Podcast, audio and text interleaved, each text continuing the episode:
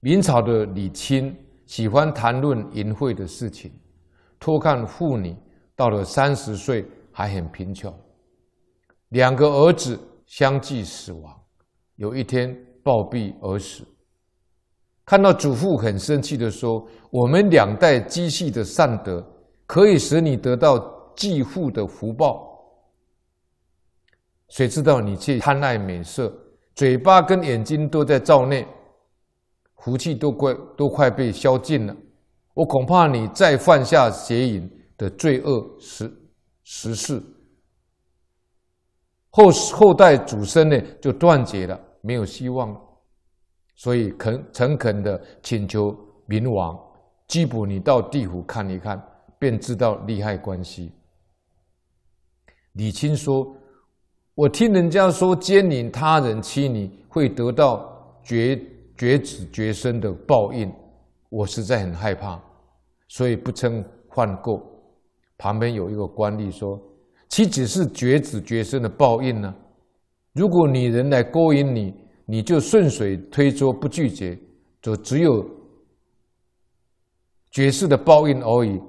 如果引诱又逼迫，以及经经常犯此罪的人，破坏伦理的人，堕胎儿杀害丈夫的人，这是何等的罪恶？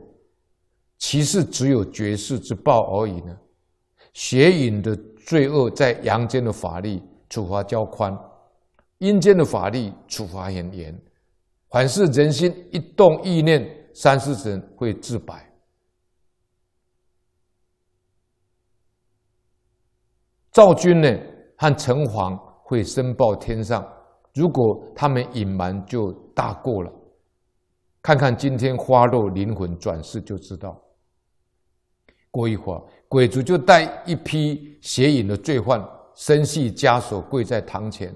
阎罗王大声严厉的吩咐说：“某人变乞丐，疯狂啊，就是精神错乱；哑巴，某人变娼妓，眼睛瞎；某人两世当牛，某人十世转生猪，都有鬼族呢押出去投胎转世。”啊，李钦看到这一幕呢，感到全身呢毛骨悚然。那么。明利就说了：“还有比这更严重的，你不要为了贪图短暂的快乐，却失去人生。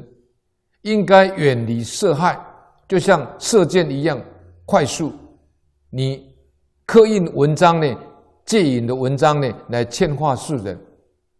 随即，明王呢就把李钦放回阳间了。